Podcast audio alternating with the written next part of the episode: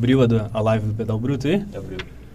E aí, vamos esquentar os motores aqui. Hoje vamos falar sobre o pedal bruto. Alguém sabe me dizer como começou o pedal bruto? Pois eu sei, né? Eu tava lá. eu tava lá. Então, quem tiver online aí, vamos. Tiver a fim de escutar uma história emocionante, quem gosta de aventura, hoje vai rolar relatos de grandes aventuras, que foi o, o- o surgimento dessa marca, que eu digo, né? Incrível. É incrível, porque coisas emocionantes acontecem. Bem. É, deixa eu fazer a minha intro agora. É, boa noite, pessoal. É, esse aqui é um podcast do SIC Jovem, filmado na SIC, Associação Comercial e Industrial de Cascavel. É, nós temos esse programa que é o Te Apresento Meu Amigo Empreendedor. Estamos fazendo ele cada 15 dias. É, e hoje temos o André, o fundador e sócio, sócio pri- uh, uni- uni- único Uni, unicário. Unicário, sócio unicário do Pedal Bruto. É, agora a gente vai escutar um pouco da, da história dele, ele vai dar uma, uma introdução e a gente vai ter uma conversa aqui. Legal, cara. Obrigado, Beto. Cara, é, eu roubei um pouco a cena ali para falar o pessoal da, Não, Pedal Bruto. Tranquilo, tranquilo. Espontaneidade. Então, obrigado aí pela oportunidade. Para mim é sempre legal falar a respeito de como tudo isso começou. E, e cara, não tem como falar isso sem pedir para as pessoas: você crê em Deus? Porque essa história é muito conectada com Deus, cara. Muito conectado. Foi uma, uma experiência absurda, assim, uma experiência de vida o que nós vivemos com, com a Pedal Bruto. Bem, eu na minha adolescência eu comecei é, andar com Deus, querer conhecer Ele, que, qual que é esse lance de Deus, como é que faz para se aproximar desse cara aí que todo mundo fala e para mim era desconhecido. Eu ouvia falar assim dos amigos na escola, as, né, os feriados religiosos que nós temos, então, mas eu não conhecia de fato quem era essa pessoa, Deus, e eu, eu fiquei muito curioso para conhecer. E então foi um, um momento muito legal, mas assim, é, eu confesso que não fui o cara modelo que, apesar de querer andar com Deus, não era o cara que andava com Deus. Eu conheci ele, foi mais ou menos assim, cara, legal, prazer em conhecer, mas eu vou seguir minha vida. E assim foi. Bem, e, mas só que algumas coisas aconteceram nesse período assim de do início ali da, da juventude para entrar na vida adulta.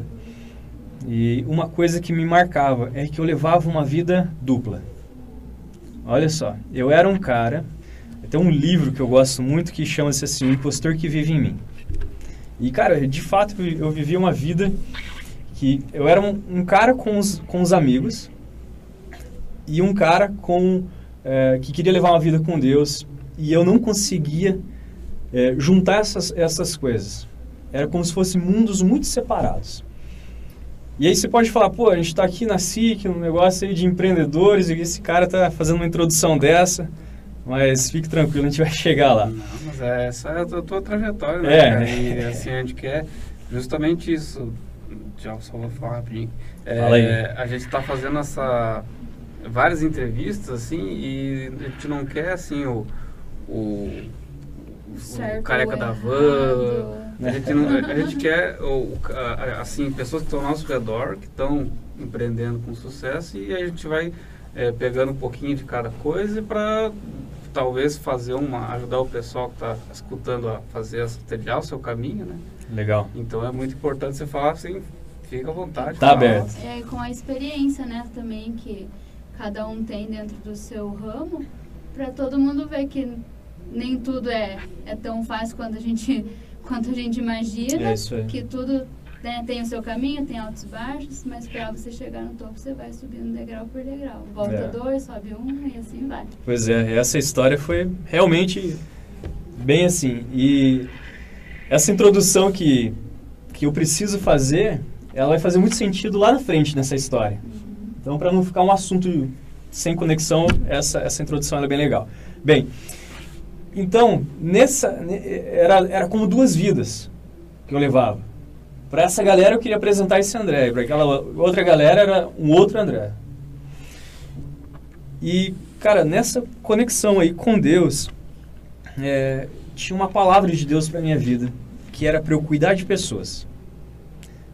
E eu achava isso muito legal, mas eu também sabia do peso da responsabilidade, então eu fugia disso desesperadamente. E é legal que um, um tempo atrás eu tinha vergonha de falar isso. Hoje eu entendi que é realmente, cara, um relato de vida que pode ajudar outras pessoas que muitas vezes vivem uma vida oculta e não conseguem se encontrar, é? não conseguem encontrar um propósito. Então, eu quero entrar agora, assim, é, no tema propósito dessa mensagem hoje, essa, né, essa troca de ideia aqui, porque, cara, quando eu comecei a entender o propósito das coisas, o propósito pelo qual eu fui criado, o propósito pelo qual o caminho que, que eu deveria andar, ele, ele faria sentido para mim na frente. Então, o caminho começou a ficar mais claro, começou a surgir um caminho. Só que daí, assim, ó, é, vamos, vamos por assim, tinha um chamado de Deus para eu cuidar de pessoas. E tinha também uma promessa de Deus, vamos por dessa forma, de que ele ia me sustentar nesse chamado. E eu, desde criança, eu era o meu sonho ser empresário. Achava o máximo. É, é, era legal, na época que não tinha WhatsApp, e eu via aqueles caras é, atendendo mil ligações. Alô, alô, já te ligo, isso aí, pode fazer. E eu achava o máximo. Eu falava, cara, eu quero ser um cara desse, que resolve várias coisas por telefone, que dá di direção e instrução e vai, e vai acontecendo. Eu achava aquilo incrível, né? Aquele business ali era muito massa. E hoje o, o, mercado, né, as tecnologias mudaram, é o WhatsApp, né? Você resolve. Eu, quando eu olho, estou resolvendo lá. Tem oito conversas simultâneas no, no, WhatsApp, resolvendo coisa, e aí a, esse objetivo foi alcançado. Bem, mas o que eu estou falando a respeito de propósito, esse era, era algo que eu queria, né? Então, eu comecei a desenhar um caminho na minha cabeça. eu comecei a desenhar um caminho e, e aí eu falei, cara, para eu ser empresário, eu vou precisar ralar agora. Eu vou ter que ralar. Mal sabia que ia ralar muito depois. e aí eu falei, cara, o que, que eu vou fazer? É, não vim de berços ricos, eu vou precisar criar a partir de mim. Né? Meu pai e minha mãe sempre muito, muito batalhadores. Sou de uma casa aí de quatro irmãos, então era cada um tinha que conquistar o seu caminho.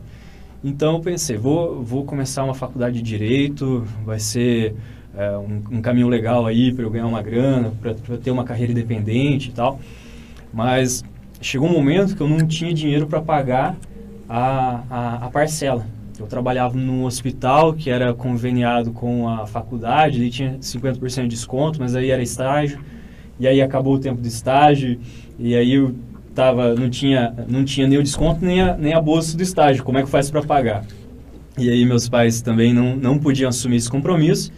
Aí falei, eu vou ter que entrar aí no mercado de trabalho, ver o que, que eu vou fazer. E o que, que um cara que tem uma raiz empreendedor, empreendedora, o que, que ele vai fazer? Ele vai vender. Então, eu comecei a buscar caminhos. Mas aí, antes de entrar numa empresa de venda, é, eu também, uma, uma coisa que eu idealizei, olha só, pensei, cara, será que é, uma, uma, uma oficina, eu acho que pode ser um negócio bem massa, eu vou pedir trabalho e emprego numa oficina, que, ah, precisa aí é, uma oficina, eu comecei a pensar, uma oficina de, de carros com serviços premium, eu posso é, é, realizar serviços bem legais, eu posso gerar né, um, um, valor legal nesse, nesse negócio, vou, vou fazer isso. Aí então eu fui é, para trabalhar numa oficina, aprender a trabalhar com carro. Mas eu percebi que não era, não era aquilo, não ia ser aquilo. Aí, falei, é, aí que eu entrei na venda em si. Então, fui trabalhar no shopping, fui trabalhar na, na franquia que todo mundo conhece, Chili Beans, do Caíto lá. Cara, o, cara que está no Shark Tank, né, quem gosta de empreendedorismo deve conhecer esse sujeito aí que é muito louco. E foi uma experiência incrível trabalhar na Chili Beans, porque é, lá eu tive uma experiência de versatilidade. De pessoas, de horário, de estilo, de atendimento.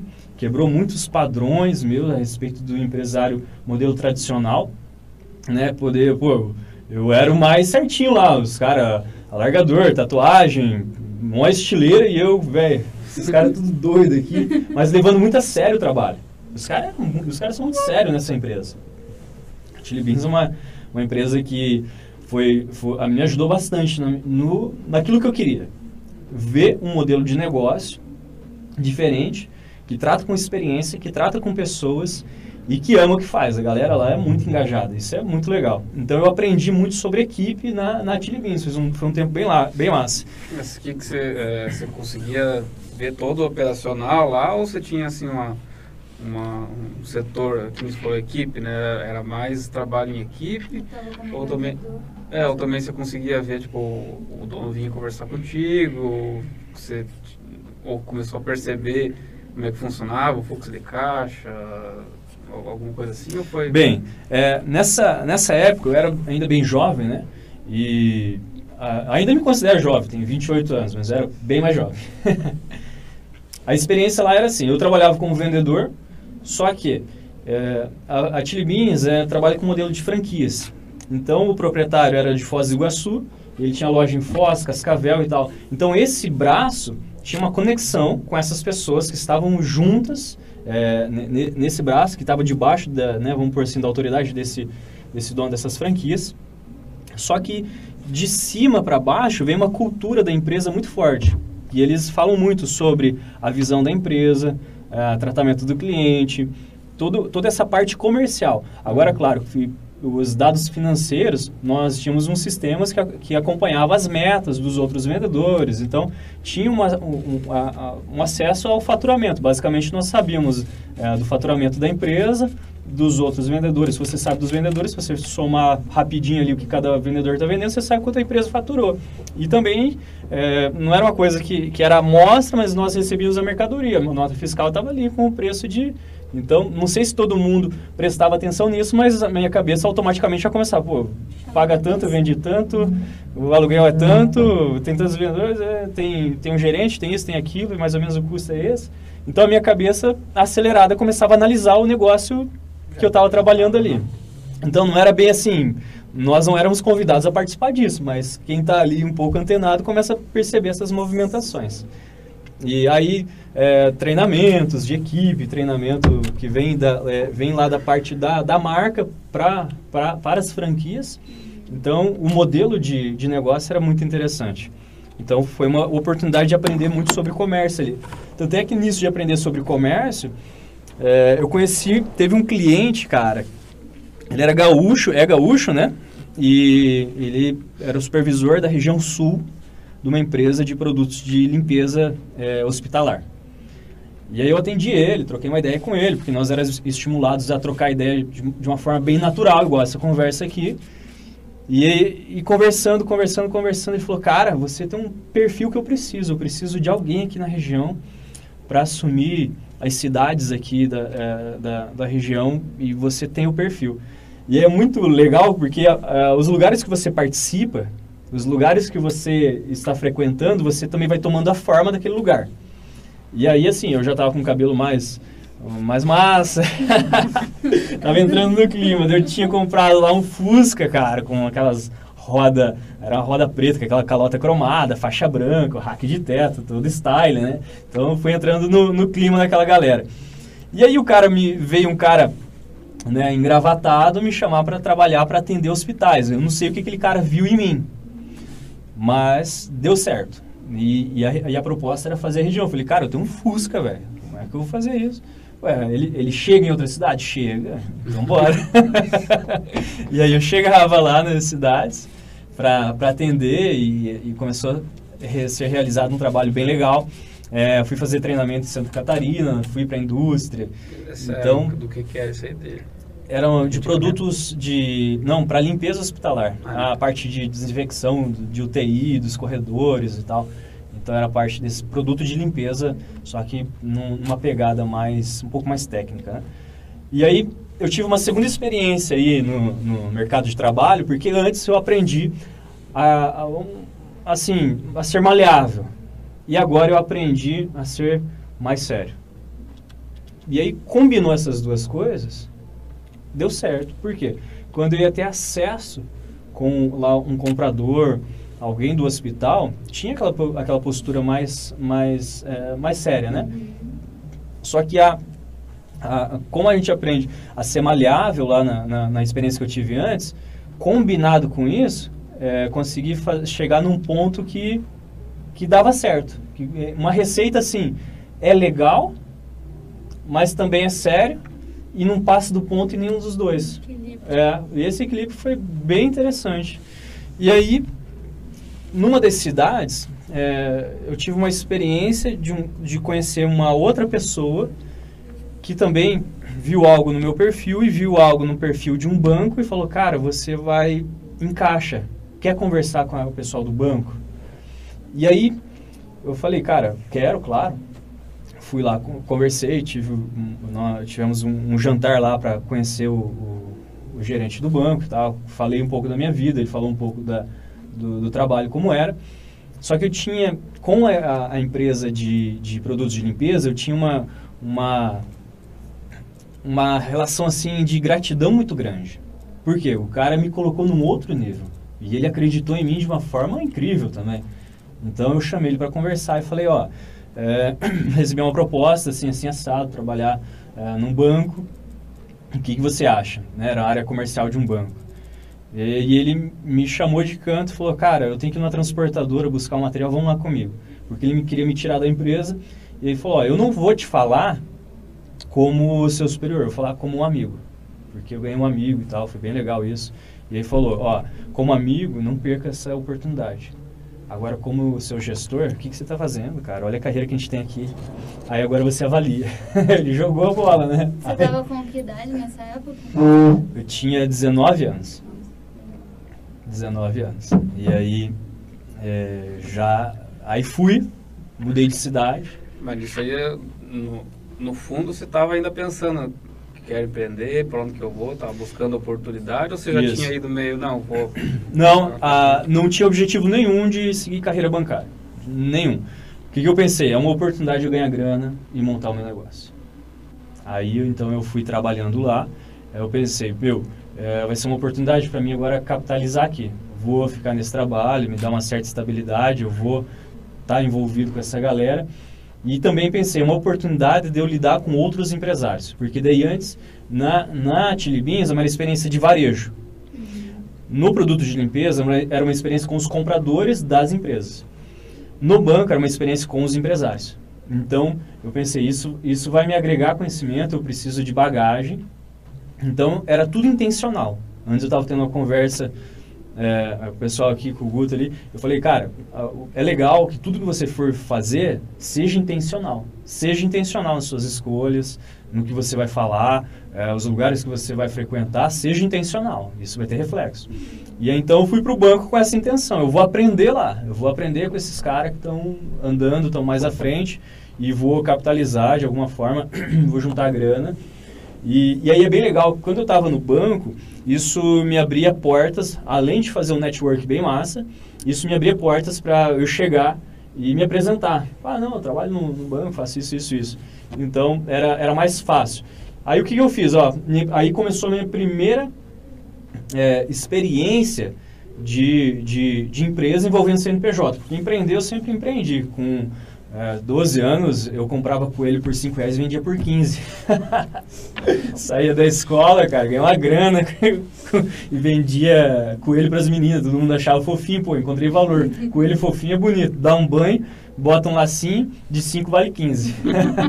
e aí, então eu sempre fui fazendo alguma coisa em paralelo. Aí, bem, mas agora é, é, falando, eu viajei para Balneário Camboriú, falei, cara, a minha irmã tinha uma empresa, tem uma empresa de acessórios femininos que é muito legal. É, quem quer conhecer aí, Amanda Machado Acessórios, abre no Instagram, vai Pra ver que é o Aproveitar que uma hora queremos trazer ela aqui também pra gente ter essa Pô, conversa, né? incrível empreendedora, hein? Incrível. Tá em vários países, hein? O negócio começou Bem no legal. quartinho da casa dela, vende para vários países. Fica o convite aí, Amanda, se Aí, você ó. tá assistindo. Aproveita, mano. Bem, aí, cara, eu fui para Balneário Camboriú, eu falei, agora eu vou procurar as minhas oportunidades. Eu, eu vi que o negócio da minha irmã era uma oportunidade de grana. Só que nesse momento, o lance do propósito apagou inteiro. Apagou inteiro. Eu tava atrás de grana. Era grana, grana, grana, grana. Cara, e o reflexo disso é muito ruim. A consequência disso é, é muito grave. Então eu falo, ó, se você tá escutando, se você tá indo atrás de grana, velho, cuidado. É, isso aí pode ser muito grave, pode ser uma, uma, uma cilada, Bino. Bem, aí Cara, marquei uma reunião com o diretor num shopping lá em Balneário Camboriú e apresentei um mega projeto para ele, apresentou o shopping, tudo, vamos montar uma loja aqui. E aí eu, beleza, cara, vou me organizar agora para pôr essa loja em, em Camboriú. Só que assim, sabe o que eu percebi? Que eu tava fugindo daquilo que eu chamava de propósito no início que eu tinha perdido. Por quê? Cara, tinha algo mais forte do que eu no meu coração, que era me envolver com pessoas.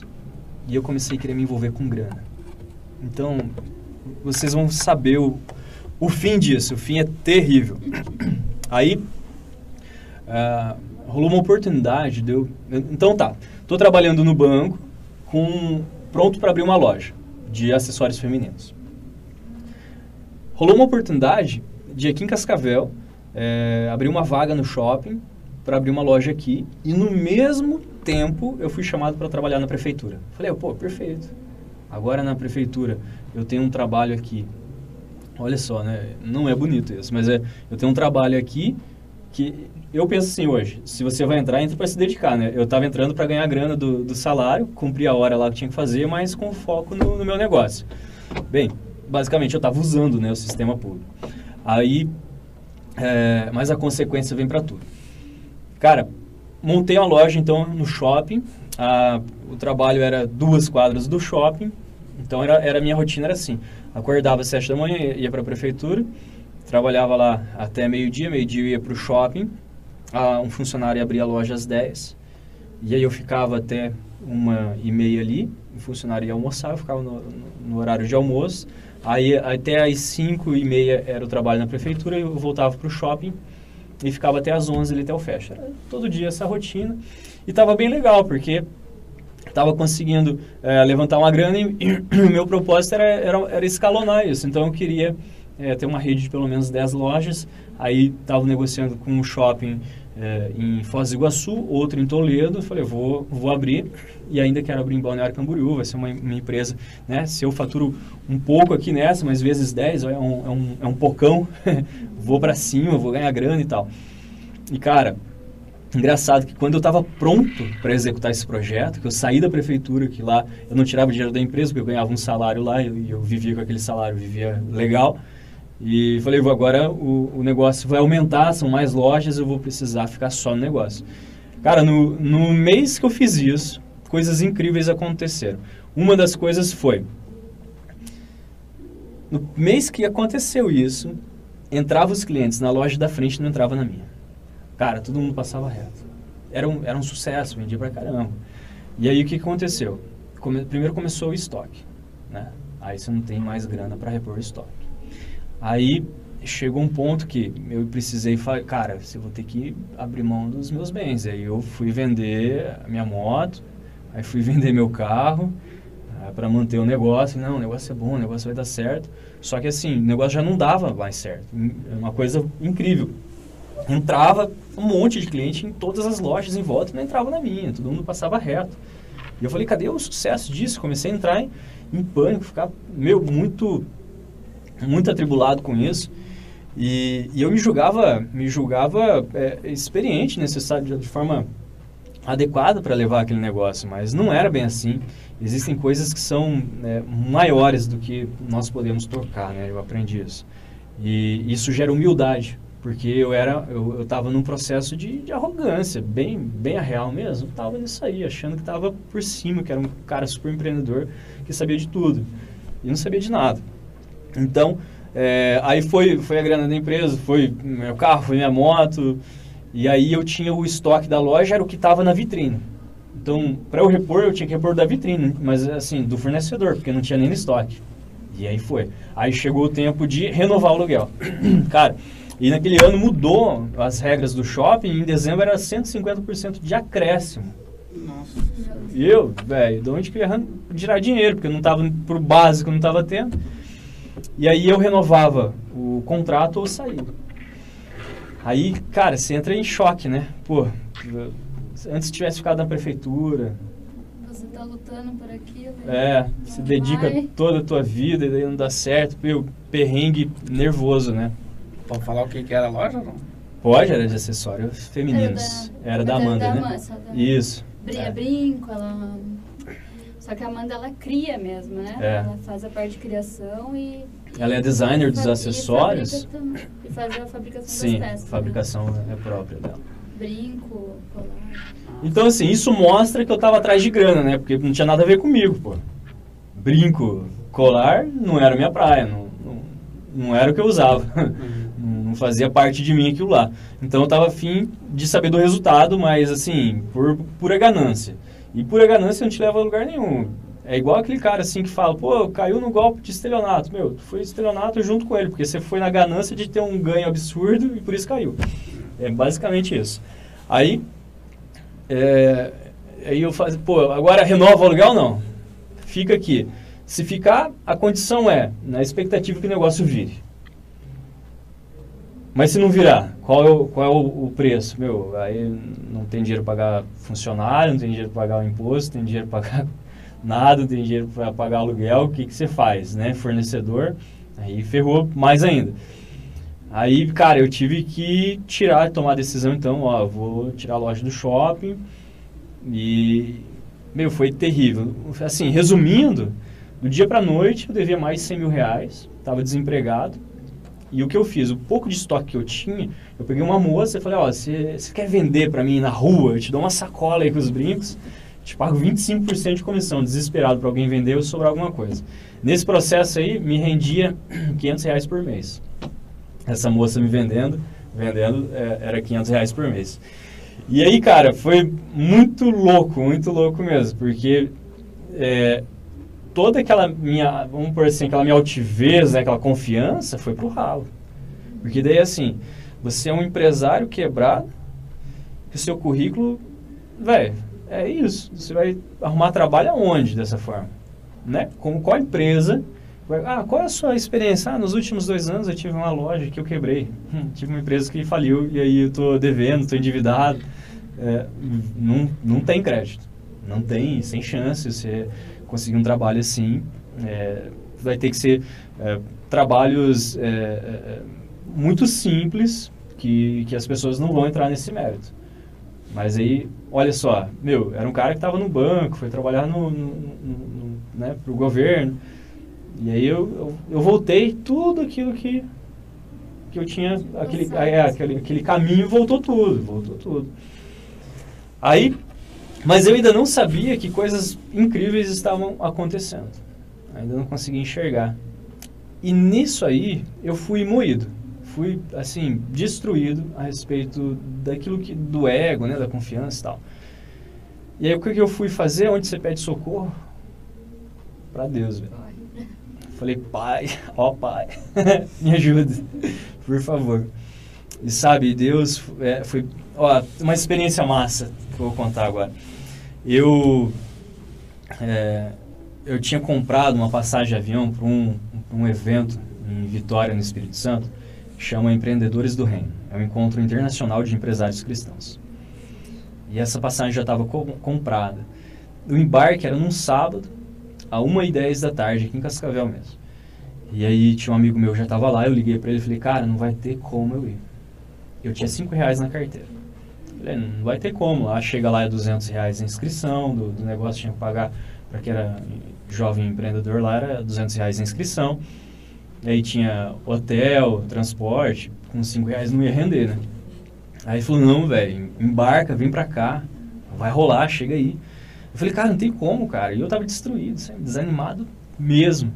E ele falou, não, vem, eu te incentivo, vem aqui que a gente vai dar um jeito. Cara, embarquei naquele avião e pensando, o que, que eu tô fazendo? Daí foi. Bem, chegou lá, a galera pagou minha inscrição. Pô, que, que massa, né? Falei, velho, que legal, fiquei muito feliz de poder tá, estar lá, né? Apesar de, de um lado constrangido, do outro lado muito feliz. Aí chegou um cara que eu nunca vi na vida e falou, André, é, você vai ficar na minha casa, né? nós vamos abrir um, um quarto lá para você. E aí não se preocupa, você fica lá, você janta lá e, e, nós te levamos, trazemos. E esse cara, cara, abriu a casa dele sem me conhecer. É, eu fiquei dormindo na cama do filho dele. Ele me levava todo dia de manhã e me buscava à noite. O almoço era no evento e a janta era na casa dele. Ele servia um jantar, ele esperava com a família dele, a esposa dele, os filhos dele, para jantar. Cara, um querido homem de Deus, nós, fiz um, ganhei um irmão lá, né? Então foi muito legal. E aí, olha só, eu vou deixar uma dica agora, se você está escutando, presta atenção nisso. O tema do evento é Na multidão dos conselheiros, a sabedoria. Você, hoje eu tô, eu tô empreendendo com um negócio e, e, e hoje eu liguei para dois experts da construção civil e falei, cara, é, como é que faz? Como que é esse lance de terreno, casa, fundação, aterro? Como que é esse lance? E aí fui perguntando, perguntando. Daí liguei para um arquiteto, um cara, Brunão, fantástico cara que eu conheço, conheci em Pato Branco. Falei, Bruno, eu tô ligando para os meus amigos porque eu preciso de dica, cara. Eu, eu não conheço nada de construção civil, o que, que você pode me ajudar aí em relação ao projeto, engenheiro tudo mais. E aí, cara, por 40 minutos numa ligação com ele hoje à tarde, ele me passando muita coisa. Então, a dica é, na multidão dos conselheiros, há sabedoria. Anota isso. E não tenha vergonha de pedir conselho. Se você tem um parente, um amigo, alguém que você acha muito legal, que é, é, é do ramo das finanças, da contabilidade, do direito, sei lá, qualquer ramo. Cara, a experiência que eu tive, toda vez que eu cheguei de forma humilde pedindo ajuda, todas essas pessoas me ajudaram. E hoje, se alguém pedir ajuda para mim, eu com certeza vou parar o que estou fazendo e vou ajudar. É gratificante, eu descobri que é gratificante ajudar e compartilhar é, conhecimento. Então, é, na multidão dos conselheiros, a sabedoria. E aquilo foi muito power para mim. Muito, muito power. Por quê? Eu não, não pedia conselho. Eu ia e fazia. Típico empreendedor latino-americano. Vai, faz e vê o que dá depois. Cara, mas isso é grave. Então, primeira paulada que eu levei lá no evento. Só o tema. Aí penso que vem depois. Cara, e rolou uma parada assim muito pessoal, muito pessoal que eu vou contar para vocês. Lá naquele evento, eu entrei num processo interior de arrependimento. Que eu precisei pedir perdão para Deus por aquilo que eu estava fazendo da minha vida. E aí eu falei, Deus, por favor, me perdoa, é, porque eu não escutei a voz dele. Porque o que ele falava para mim era pessoas, me envolver com pessoas, cuidar de pessoas, e que o negócio era secundário. E eu coloquei na frente. Eu inverti a ordem da, da parada. E veio sobre mim a consequência. E então eu estava todo ferrado, né? Autoestima lá embaixo. E, e eu, e eu pedi, cara, Deus, por favor, me perdoe. Nem, e assim, eu não tinha nem coragem de pedir para ele me dar uma nova história, uma nova oportunidade de, de vida. Só queria estar tá em paz com ele. Só queria encontrar paz, porque eu estava muito atribulado. Cara, aí eu. Foi bem massa. Eu precisei confessar para Deus que eu não confiava nele. Falei, eu não confio. Eu não confio em você. E aí tem um texto de Romanos 12, 2, que diz assim, que a vontade do Senhor é boa, perfeita e agradável.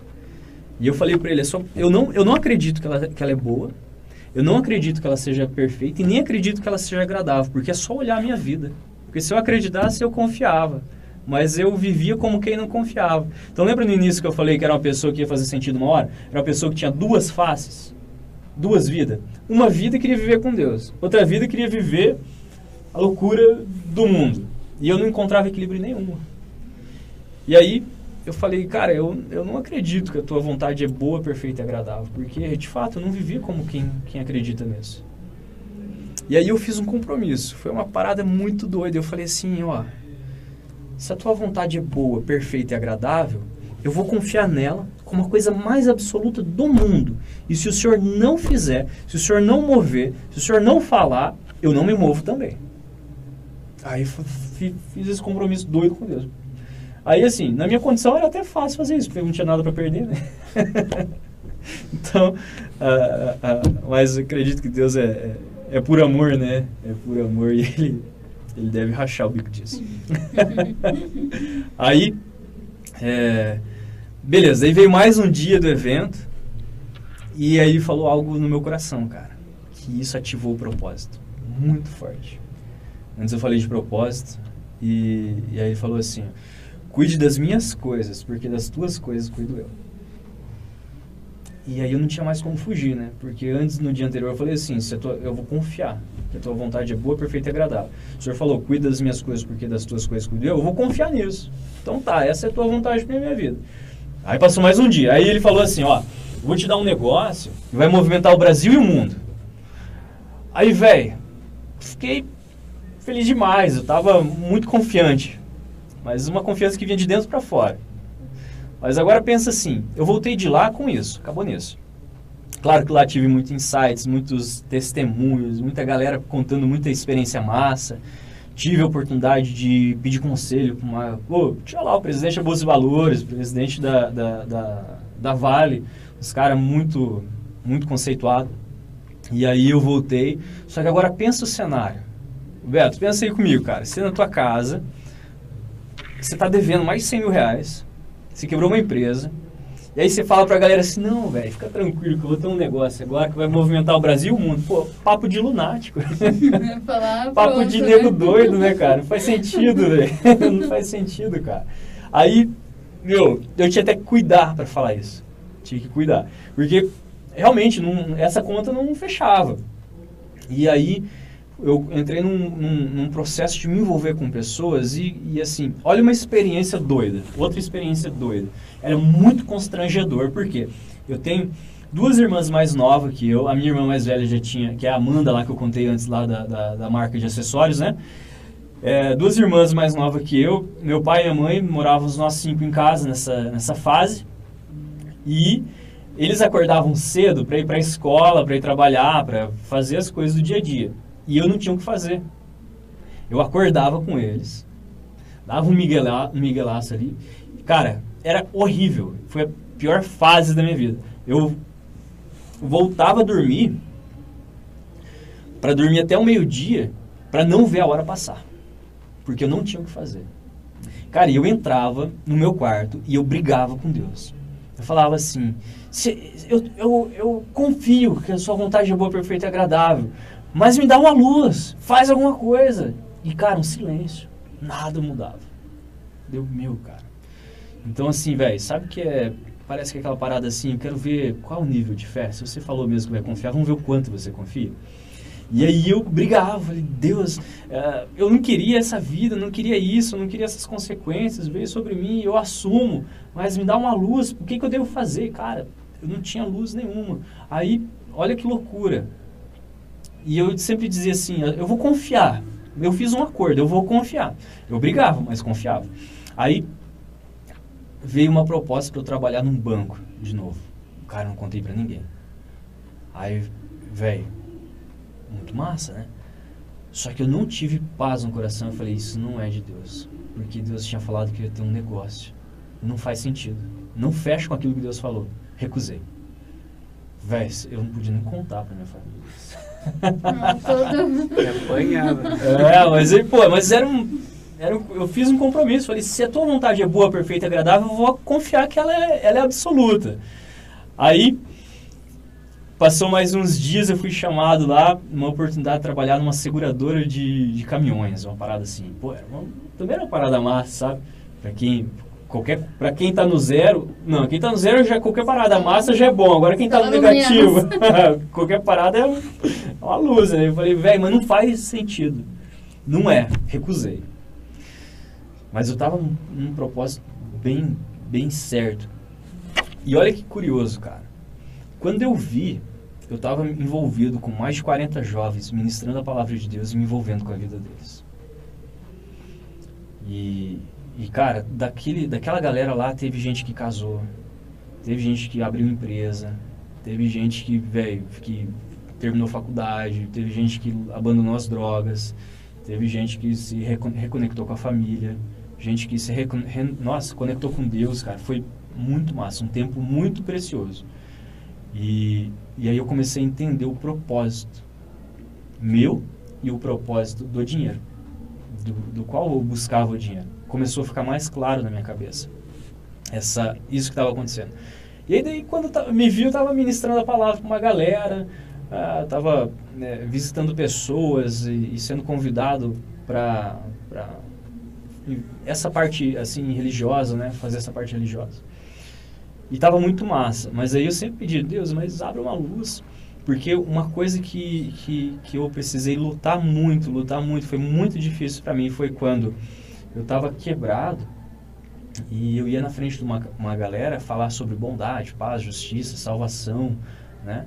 Eram coisas boas e, e, e a minha consciência me acusando. Quem é você para falar essas coisas? Não paga nem as contas. e eu, aí eu entrava, cara. Nossa, era, era horrível. Né? Eu entrava na presença de Deus e falava, Deus, eu, eu, eu não estou negando, eu preciso da sua ajuda. Eu preciso de uma luz, eu preciso né, mudar de vida é, nessa, nessa área financeira do, do empreendedorismo. E aí eu pedia, Deus, o que, que eu vou fazer? Eu já andava de bicicleta, né? Aqueles grupos, trilhas assim, no interior e tal, algumas provas, alguma coisa assim. E aí eh, eu comecei a ter mais tempo, então eu estava me envolvendo com a galera. Só que, assim, por um lado, como eu estava me enchendo de Deus, eu falava de Deus para as pessoas. Falava para as pessoas do, do, amor de Deus tal. Tive várias experiências, né? Pessoas no meio do pedal, é, vou, posso contar uma, uma experiência em específico? Essa me marcou muito porque eu vou, eu vou trazer para a minha empresa hoje, a Pedal Bruto, eu vou conectar com ela depois. Ó. Então, tinha um amigo meu, inclusive ontem, encontrei ele na casa da Letícia. Esse cara, é, Deus falou para mim assim, seja amigo dele. E aí eu tava nessa fase aí.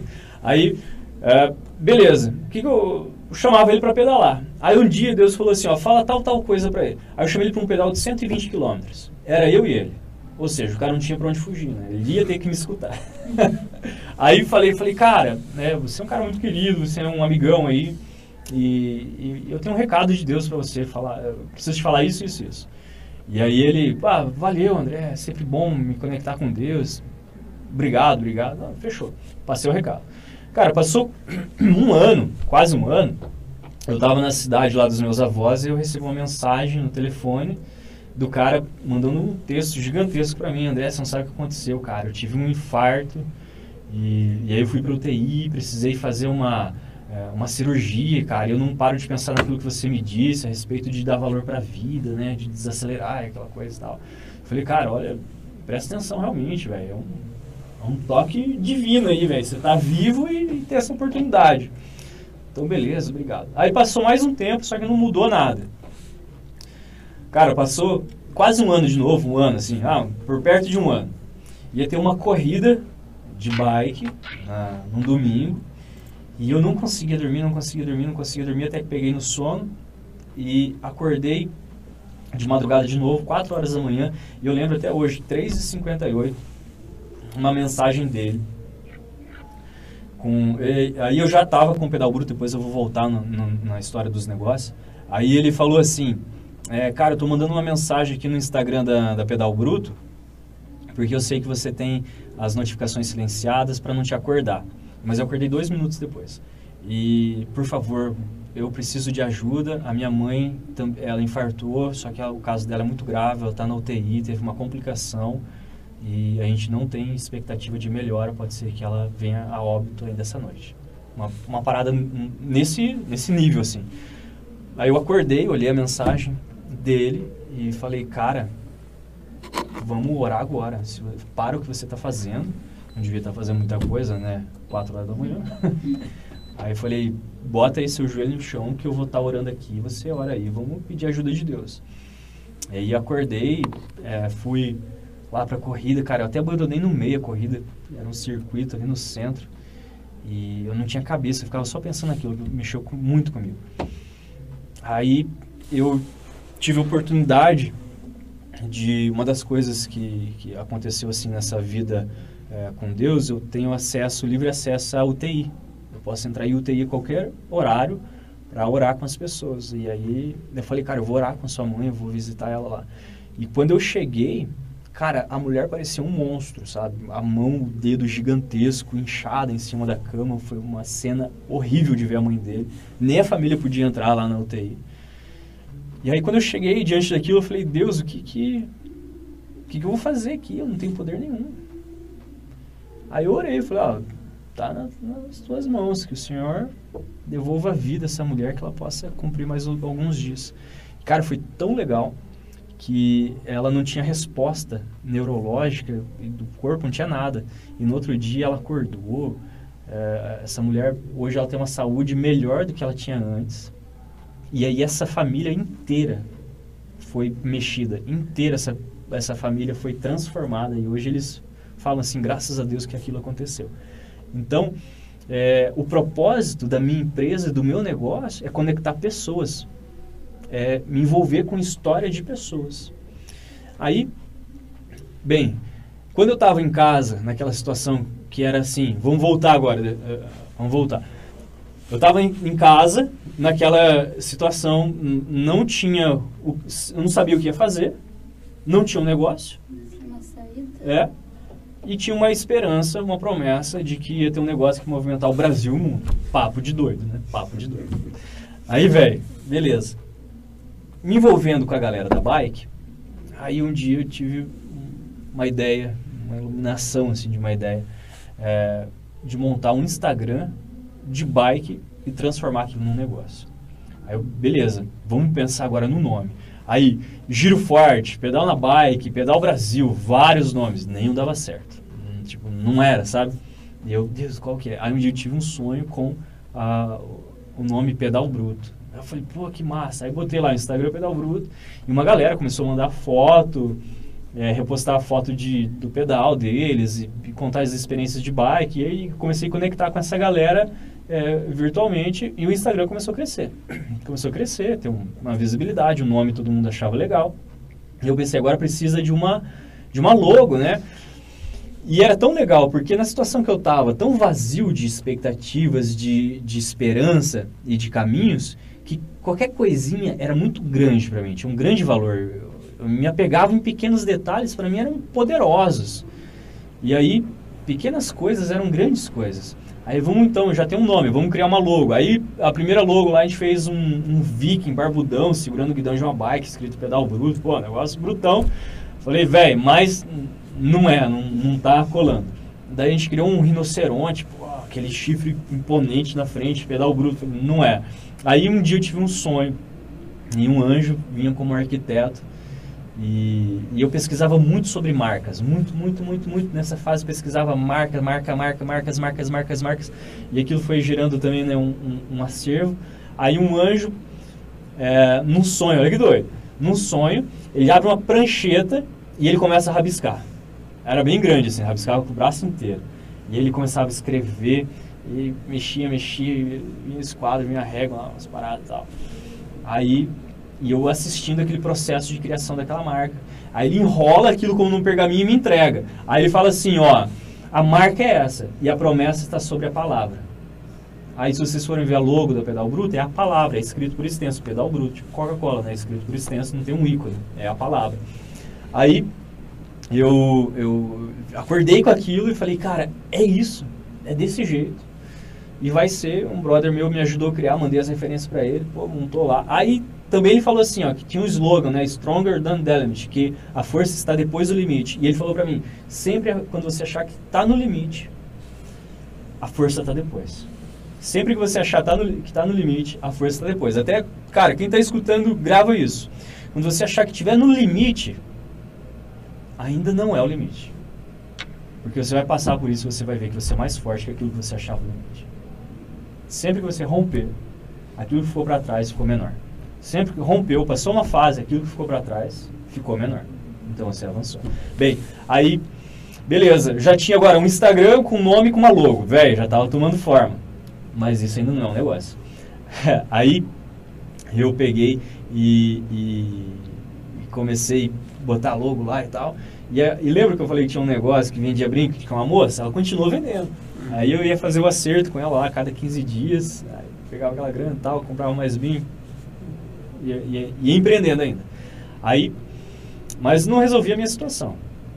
Eu lembro que eu tinha 50 reais e Deus falou assim, ó, pega esses 50 reais, vai lá e faz adesivo, vai dar para fazer é, sem adesivo, o cara fez lá para mim sem adesivo do, do pedal bruto, e você vai colocar no Instagram para enviar para as pessoas. Velho, olha o que aconteceu.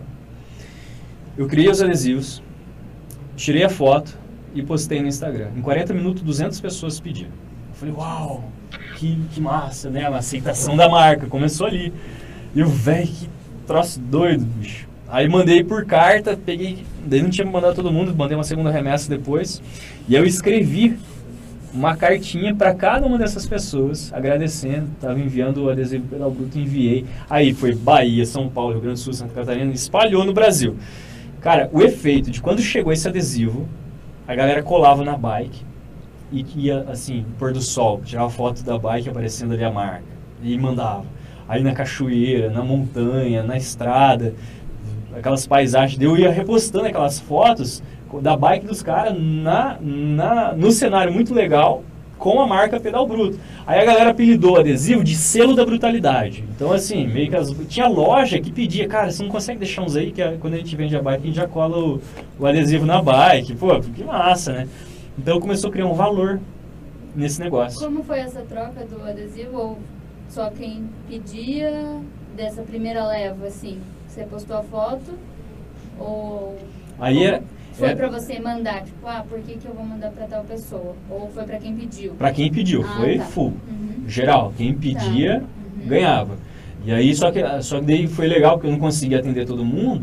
E aí começou a gerar mais valor, porque a pessoa queria e ele se tornou raro, porque não- a demanda era maior do que eu conseguia mandar.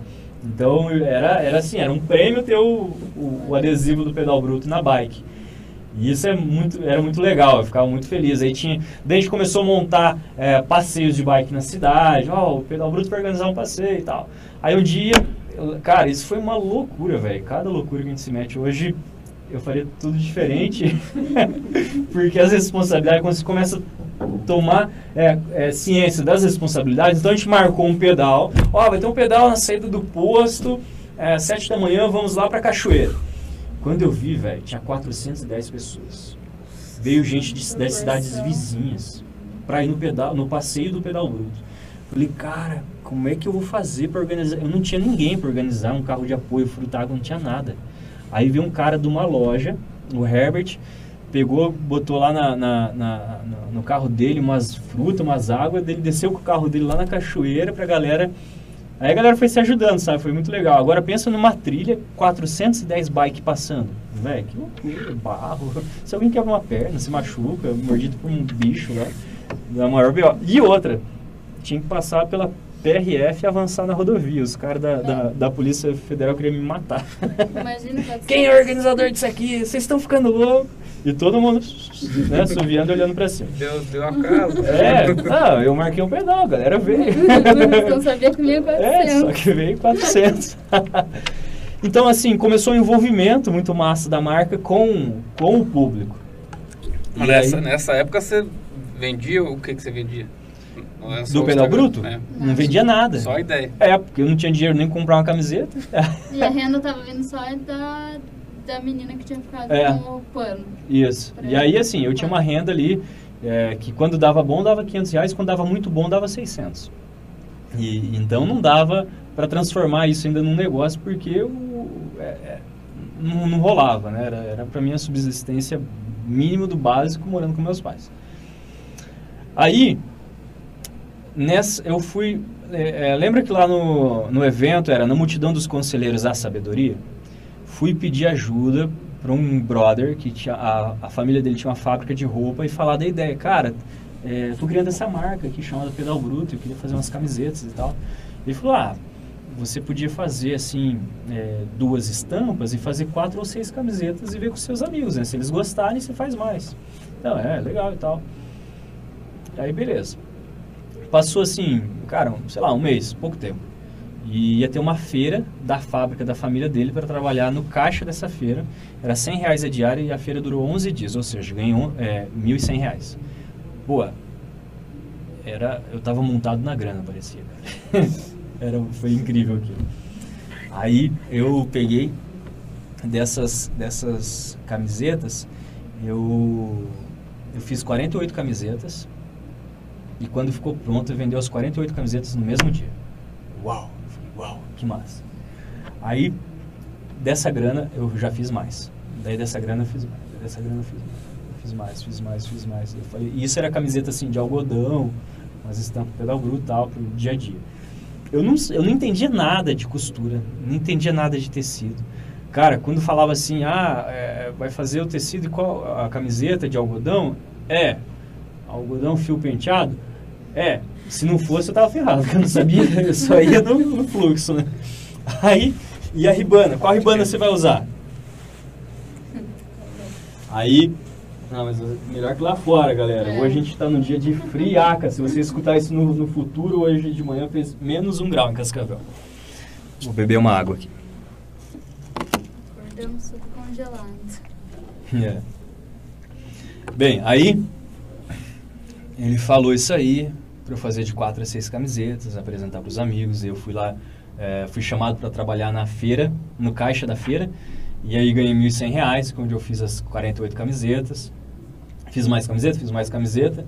Aí falei, vou fazer camiseta de uniforme de ciclismo para grupo. Velho, que desespero. É um negócio, é um troço muito doido. A- linha especial, o zíper especial, o tecido especial, a estampa especial, e eu não conhecia nada. Ah, você vai fazer sublimado ou silcado? Sei lá, velho. não sabia, cara, como é que fazia. Que desespero. E o pior, a galera comprava, cara. A galera comprava, montava grupo pra comprar. Os caras que. Ó, se alguém tá assistindo e comprou camiseta minha no início, obrigado. E vocês são muito loucos. Mas obrigado por apoiar.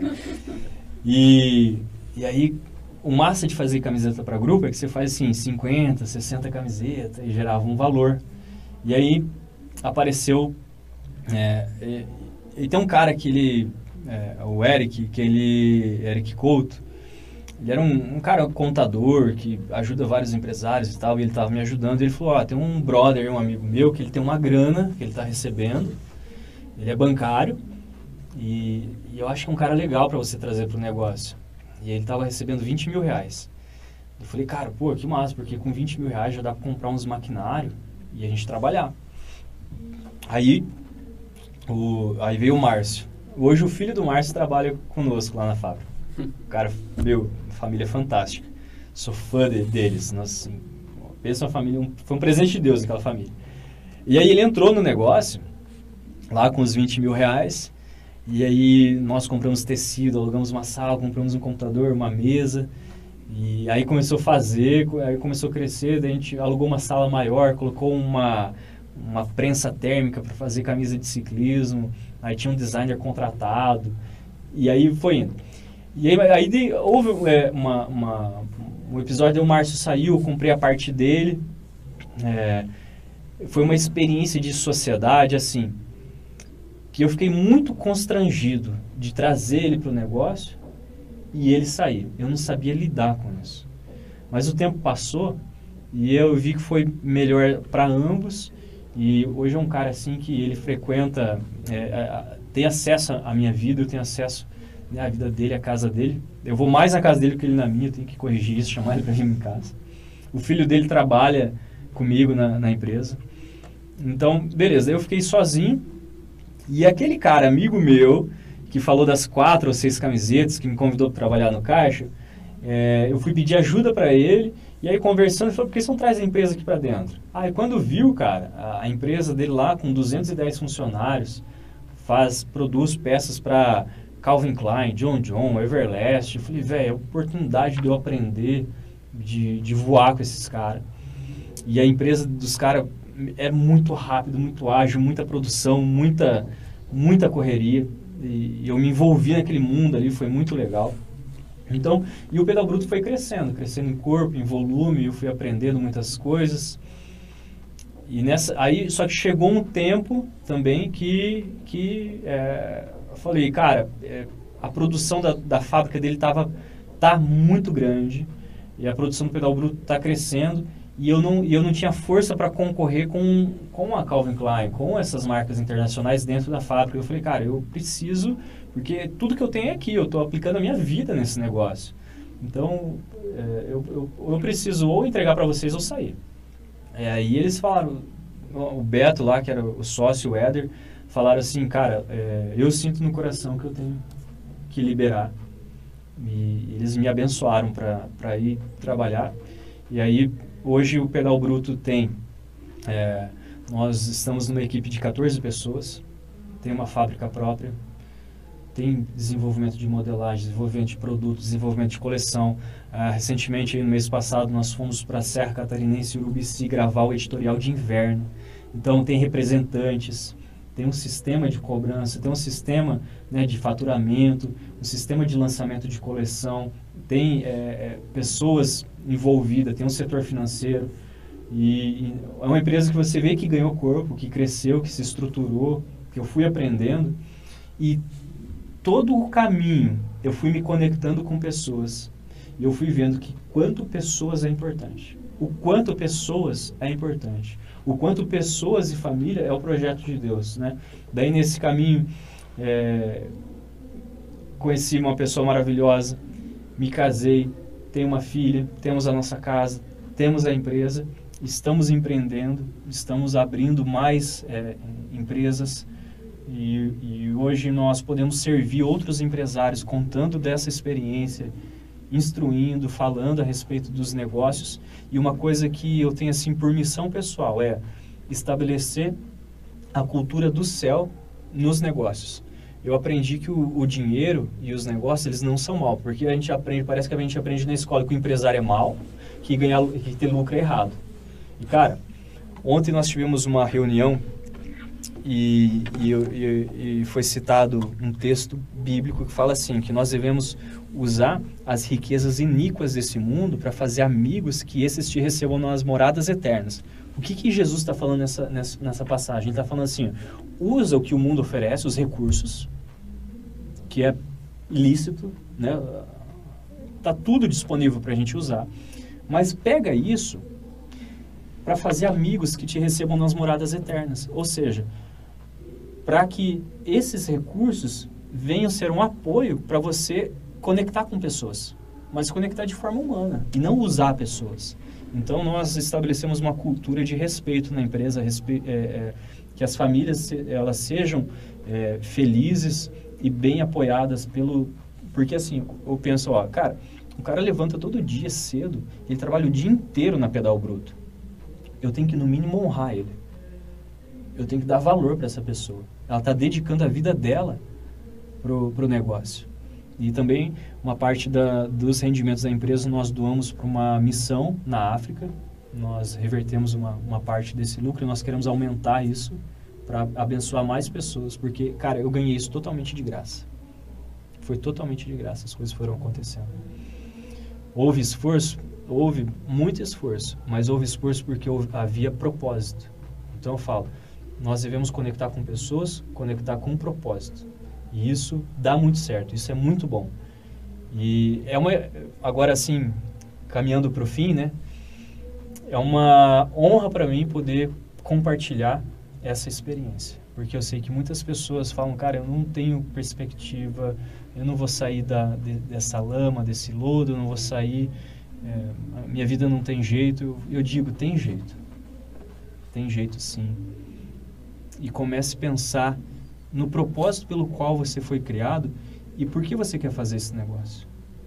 Agregue valor na sua vida, para você poder agregar valor no que você vai fazer, para que as pessoas enxerguem valor e comprem isso. As pessoas hoje precisam, elas querem comprar valor, querem, precisa ter sentido o que você faz. E então é uma caminhada, é uma grande aventura. Hoje eu ainda passo, velho. É, é, é aquela briga é, com briga boa, né? Com, com fornecedores, com, com clientes, com lojistas. É, é difícil? É muito difícil. É muito difícil. Porque você assume responsabilidades que você não tem para quem passar. E tem que lidar com aquilo. Então, mas assim, nós enfrentamos os desafios e cremos que estamos avançando. Avançamos por propósito. Porque se eu for me deixar é, ver pelas circunstâncias momentâneas, eu abandono o barco mas o propósito é maior. Isso, então, essa parte aí inicial, né? Show de bola. É, eu percebi ali que você falou da. Eu não consegui conectar muito a linha temporal, mas da mensagem que você falou que. É, eu vou errar. É, que ia tomar o Brasil e o mundo. É, é, é uma marca para alcançar o Brasil e o mundo. Marca para alcançar o Brasil e o mundo. Isso. Isso aí, é, não sei se é da minha percepção, mas eu vi que o crescimento da, das pessoas que aderiram assim ao ciclismo foi uma coisa assim que explodiu assim. exponencial, né? Então, e quando nós começamos, é, claro que já estava num crescimento, mas não sabia o que ia se tornar, né? Então, vamos, vamos ó, ó, os apelos que faz com que isso cresça. Eu tenho um apelo ecológico. É, a minha bicicleta, por exemplo, ela tem um sistema na roda dela que eu conecto com o celular e ela registra o meu treino. Velocidade média, distância, a velocidade que eu rodei, altimetria, o tanto que eu subi, o tanto que eu desci. E ela tem um dado muito legal. Ela me informa o quanto eu economizei de combustível e quanto eu poupei de emissão de CO2. É, a tecnologia está tá a favor. Então, é, a, a, a, bike e o ciclismo, então, tem esse, esse apelo ecológico. Né? Hoje você vai numa cidade interior, tem uma ciclovia vermelha no meio da cidade. Coisa que só tinha em São Paulo e Rio de Janeiro. Hoje, no interior do Brasil, está cheio de ciclovia. O que, que mostra? Quando o poder público começa a investir em determinado assunto, é porque existe demanda. Existe uma necessidade social a, a respeito daquilo. Então, primeira coisa, o fator ecológico. Segunda coisa, saudável. Né? As pessoas estão em busca, as pessoas perceberam que nós nos enchemos de, de, de, de, de fast food e nós ficamos inflamados. Então, nós precisamos buscar saúde. Então, a bike ganhou muita galera, muita gente é, buscando saúde. Tem um, um amigo meu de 70 e tantos anos que ele, cara, tinha muito problema no coração, tomava bastante medicação para isso. E, e hoje ele está livre dessa, desses problemas é, cardíacos com a bicicleta. E ele fala para todo mundo, velho, eu vivo uma outra vida, durmo melhor, eu, respiro melhor.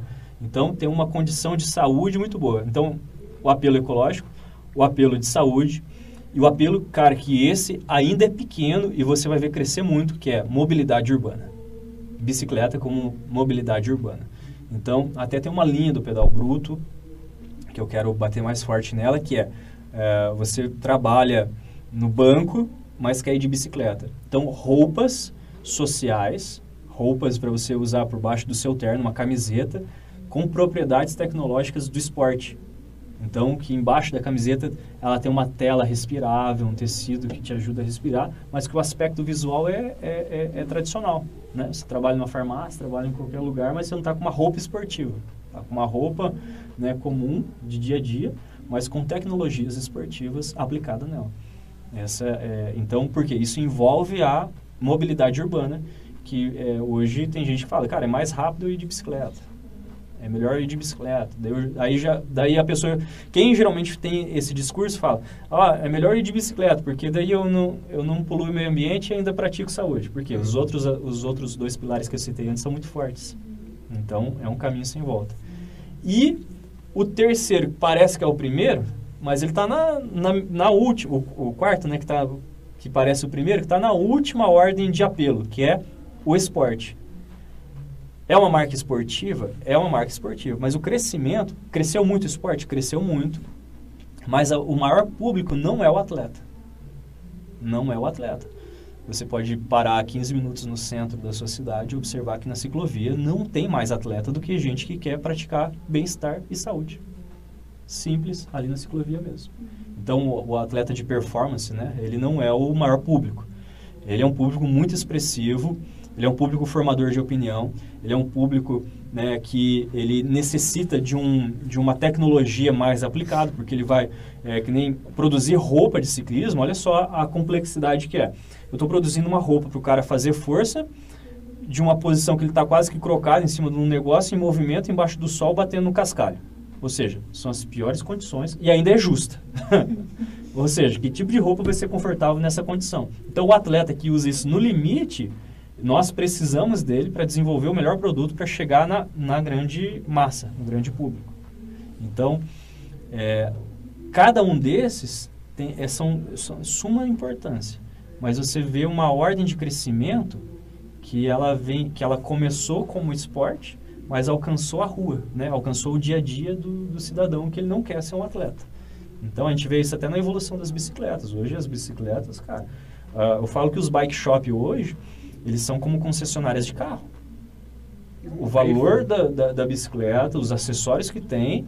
E assim, você vende uma bicicleta, hoje o um negócio, as bicicletarias que são os bike shop, você vende uma bicicleta é, de 20, 30, 40, 75, 140 mil reais. E aí não acaba ali. Porque daí o cara quer comprar uma, uma bermuda, né, com, com almofada ali, ele quer comprar uma camisa, ele quer comprar um corta-vento, e aí ele quer comprar mais camisa, e aí a bicicleta, beleza, daí ele precisa de um suporte da garrafinha, ele, ele quer co colocar um GPS, ele quer trocar o pneu, aí tudo isso gastou, ele vai precisar fazer o quê? Manutenção, renovar, ficou velho, passou o ano. Então ele se envolve, então o comércio da bicicleta é muito aquecido por, por todos esses fatores, são muito, fatores muito grandes, né? E, o, e a pegada que nós estamos de, de, de meio ambiente, é, não, tem, não tem como voltar atrás. Nós, todos, todos nós sabemos que nós devemos preservar o meio ambiente. E a, e a bicicleta é, um, é um apoio muito grande para isso. E as pessoas, mesmo sendo é, pedalando para o trabalho, por conta de saúde, elas procuram é, essas roupas que são mais voltadas, especializadas para quem está pedalando. Depois de um tempo, ou de hora que percebe que o quanto que é bom você usar uma roupa é. que foi feita para quem aquilo, pedala, né? para quem, né? Tem uma definição. Igual a, a bermuda, a bretelle, com, né, da, que tem a almofada, vamos supor. Sim. Até você usar, você fala, não preciso disso. Mas depois que você usa, é não outra vida, atrás, é outra história. Você não quer mais... É de, de legging, de short, de bermuda, enfim, como você vai. Porque realmente faz uma diferença na hora de você pedalar, pelo menos, né? É. Quando e é bem legal. mais eu via isso, né? Eu falava pro Vinícius, ah, pra que isso? Mas depois você usa, você não quer mais usar outra coisa para pedalar. É. Às vezes você vai pedalar 5 quilômetros que seja, para dar uma volta, você vai colocar a tua tua bermuda que tem, ou tua calça que tenha almofada. Que é para isso, né? Uhum. Destinado para isso. Isso é bem legal, esse assunto que você tocou, Lê, porque nós, apesar de trabalhar com moda, né? É, é hoje a, o vestuário é moda, tem, tem cor, tem estampa, tem tudo isso. Mas eu falo assim, nós não fazemos é, roupa, nós fazemos um equipamento esportivo. Então, eu já falo assim, cara, é, um equipamento, é mais um equipamento esportivo. Por quê? Ele tem toda essa tecnologia aplicada de conforto, bem-estar e performance para realmente usar no ciclismo alguma coisa que seja eficiente, que venha contribuir. É, porque eu vejo que eu tô dizendo, ah, mas por que, que você vai comprar isso se você não, não pedala tanto assim, né? Eu falo, né? Mas é a diferença é. que faz quando você tá ali, né? Usando daquilo, né? Faz mesmo. Uhum. É, é como se fosse um equipamento obrigatório. Tem que ter uma luva, tem que ter um capacete, é. tem que ter um sapato fechado, vai sair de chinela havaiana e shorts, né? Não, vai rolar. Tu consegue até fazer um percurso pequeno, mas vai dar um, dois, três. É, então, assim, pra ir na padaria rola, né? É, Aí agora começa já a praticar como esporte Aí não vai te atender. Sentir a, começa a causar é, hematoma e é. tu não consegue mais caminhar. É, é complicado. Eu e... fiz um... Não, pode falar. Até porque o banco da bicicleta não tem boa fama, né? eu fui, eu peguei a bicicleta emprestada um amigo lá pra andar, gente acho que subi a avenida, assim. No outro dia eu tava, eu não conseguia caminhar direito, assim, tava, e aí é, desacostumado. Mas é complicado. Né? E você sabia que o, o, o selim da bicicleta, ele é como o seu calçado, tem um número para você? Não sabia. É. Então, às vezes, é, a pessoa compra, né? Mas tem, existe o selim certo para a sua anatomia. Uhum. Existe um selim certo, existe como medir isso aí. É bem legal. E agora, nessa época também, né, do ano passado começou toda essa, essa história da pandemia, a gente escutou falar muito também do, do crescimento de venda de, de bikes, que foi... É, é o que aconteceu. As, as academias fecharam, né? As academias fecharam, os parques fecharam. E aí foi a oportunidade da galera da bike, quem veio de bike, aproveitar. Tanto é que acabou a bicicleta até hoje, o mercado não voltou ao normal. Uhum. E o preço subiu, uhum. explodiu. Uhum. Bicicleta usada virou um instrumento de comércio super valioso. Porque, que nem, meu, quem faz atividade física, o, o, cara pira, ele vicia naquilo, né? Ele não quer parar. E aí a bicicleta é ao ar livre. Então... É, e falando até antes né, disso tudo acontecer, você tinha, claro, né, falando em bicicletas bem menos né, do que a gente acabou de falar, Mas tinha bicicleta 800, 900, 1000, 1.200 reais. Hoje em dia, as bicicletas, Cadê? entre aspas, as básicas, estão, pelo que a gente né, dá uma olhada, tipo 3, 4, 5. As É, básicas, começa né? Que com 3 antes mil, eram- né? É. Isso aí. E aí o, o céu é o limite no, no valor, né? O céu é o limite. Tanto que aumentou e que teve crescimento nesse mercado, né? É, hoje eu fui pedalar com um brother aí, o Cristiano, e, pô, o cara falou, comprou uma bike nova, e a galera trabalha, ele contando pra mim, e a galera do trabalho falou, pô, mas cara, dá pra comprar um carro com essa bicicleta? Ele falou, não, não dá pra comprar um carro, dá pra comprar dois. É bem por aí que tá o negócio. aí, pô, mas aí, assim, é, é o prazer dele, ele usa, fechou, tá massa? E assim, é, a tua empresa não trabalha com a bicicleta. Não, só Nossa. o vestuário, e a E- gente tá entrando na linha de acessórios também. Qual que foi assim a, a decisão que aconteceu? Eu achei assim, ah, pelo que estava contando da, tua história, ah, vou para esse lado da bike, mas por que, que você não foi pro lado de peça e foi pro lado do vestuário? Ah, isso essa pergunta é boa, hein, Beto? Aí, assim, ó, eu... A gente tinha um grupo de, de bike, uma galera que pedalava, e eu fiz a frente de fazer o uniforme. Cara, foi muito difícil. Aí eu tive que insistir para um cara de uma empresa fazer a camisa de ciclismo, levei umas camisas de ciclismo de, de, tipo de marcas internacionais assim, levei para ele. Falei, cara, eu quero uma camisa assim, um tecido assim para fazer para um grupo. Ah, vamos tentar, vou fazer. E aí ele foi lá e fez. Ficou horrível, mas a galera amou a estampa, a cor e tal. Então eu comecei a perceber, aí eu percebi aquele lance que a galera fala da dor, né? No- de, de ter acesso a esse tipo de produto, porque vinha de fora, era caro, todo mundo tinha igual. E outra coisa, eu sempre gostei do visual das coisas. Sempre gostei do visual das marcas, do visual da apresentação. E aí eu vi aquela, a- a- aqueles estilos assim, viu? Parecia uma arara descontrolada andando a pessoa, andando em cima da bicicleta, com mil cores, aquele negócio gritando. Eu falava, não, velho, existe uma galera que gosta de uma parada mais sóbria, mais minimalista. Eu sempre fui dessa ideia do minimalismo. Uhum. E então isso me chamava a atenção de uma forma até natural, sabe? E aí eu comecei a criar algo nesse sentido. Já tinha então desenvolvido uma, um, um gosto e tu vê que incorporou o teu gosto pessoal É. com a marca. Tanto é que tem bastante era- gente que fala assim, não tem como tirar o pedal bruto do André, porque o pedal bruto, ele é a expressão da personal- personalidade do André. É bem, bem, bem conectado. Aí, se tu vai ver, tem o Instagram, da, a galera do Instagram do Pedal Bruto, tá no Pedal Bruto, né? Quem, quem tá ouvindo o podcast quer saber mais, Pedal Bruto Oficial, é o Instagram da, da Pedal Bruto. E aí tem o do André, André Pedal Bruto, que é o meu, né, da pessoa André e tem o da marca. E aí você vai ver que parece bastante os dois, porque é realmente um lifestyle aplicado.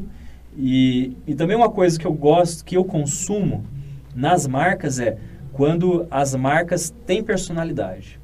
Quando eu vejo pessoas envolvidas, e não aquele negócio automatizado. Eu não sei se vocês têm essa sensação, Uhum. mas a gente tenta deixar algo mais próximo da galera. A, a, a identidade visual da marca, dos produtos, de como, como é esse negócio.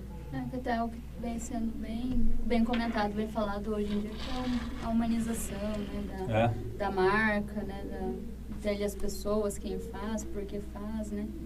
E não tá pregando um negócio que, que é o que você vinha, que você começou falando, que você queria uma coisa e tava fazendo outra. É, isso aí. E às vezes o teu, vamos por teu Instagram, o pessoal você tá lá fazendo uma coisa e o pedal bruto você tá na, na outra. Então a conexão disso, né?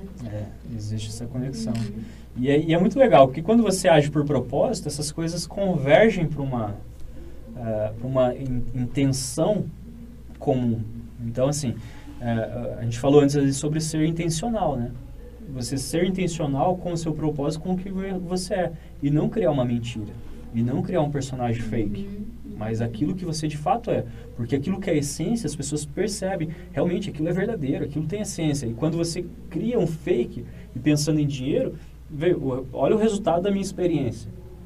Eu não tinha nada a ver com. Cara, o Instagram que tinha lá da, da marca, eu, eu botava foto dos brincos, vai você ver se as legendas. Meninas, tá lindo, venham ver, corre pra ver, uma parada assim.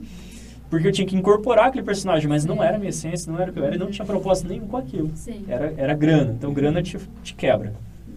Grana te quebra. Agora, propósito é mais forte, gera esse vínculo aí de personalidade intencional. Então.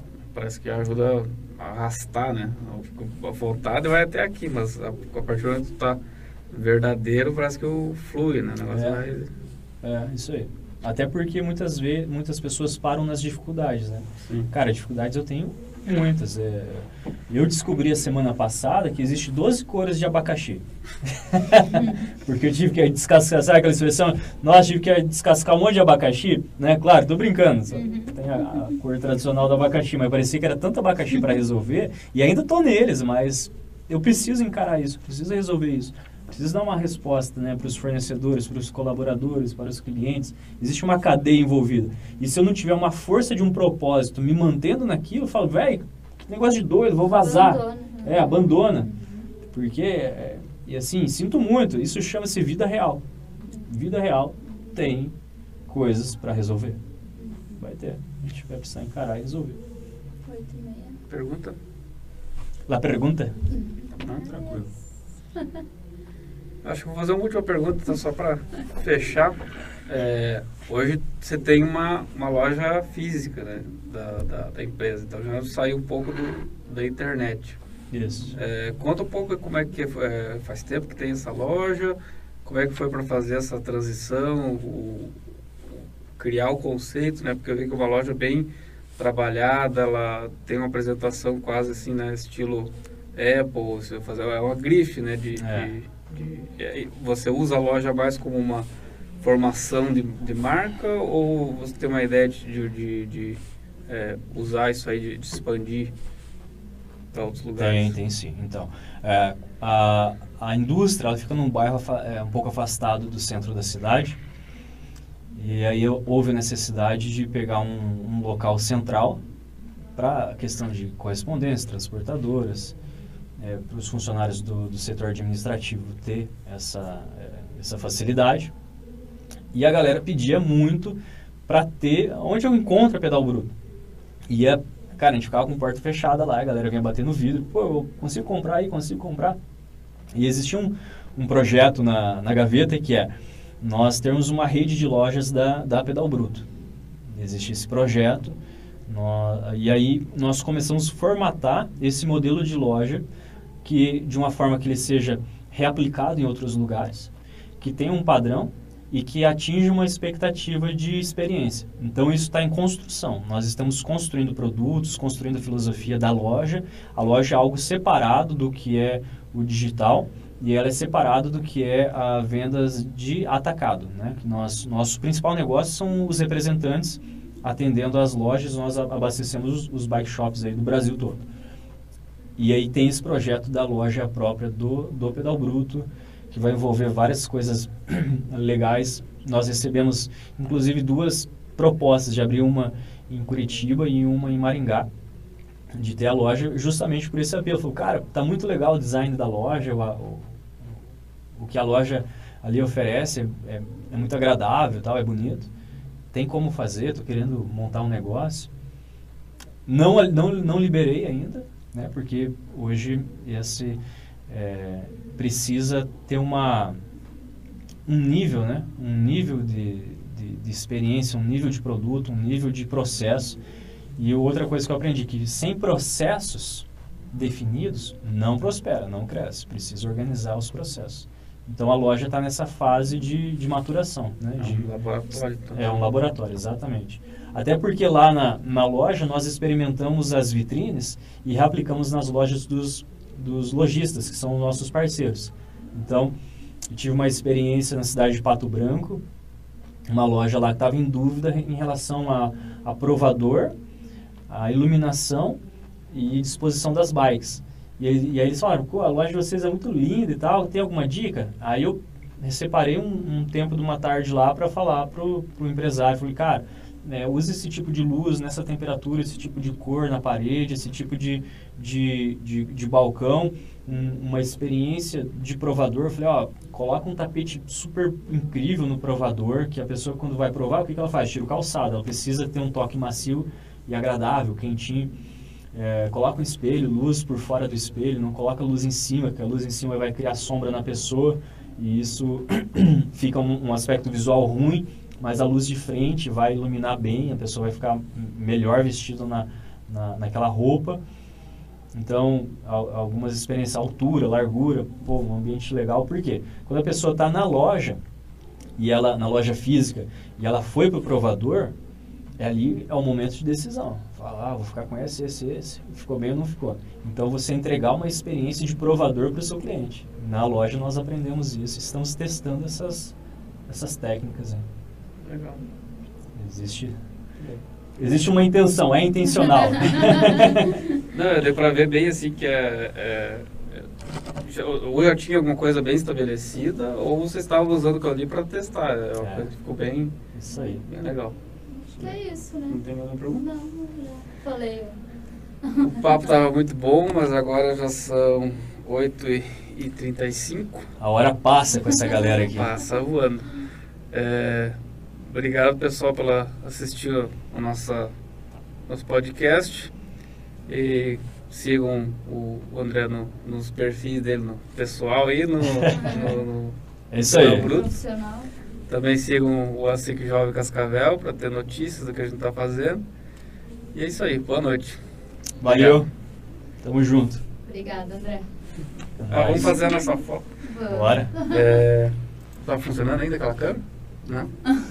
Eita.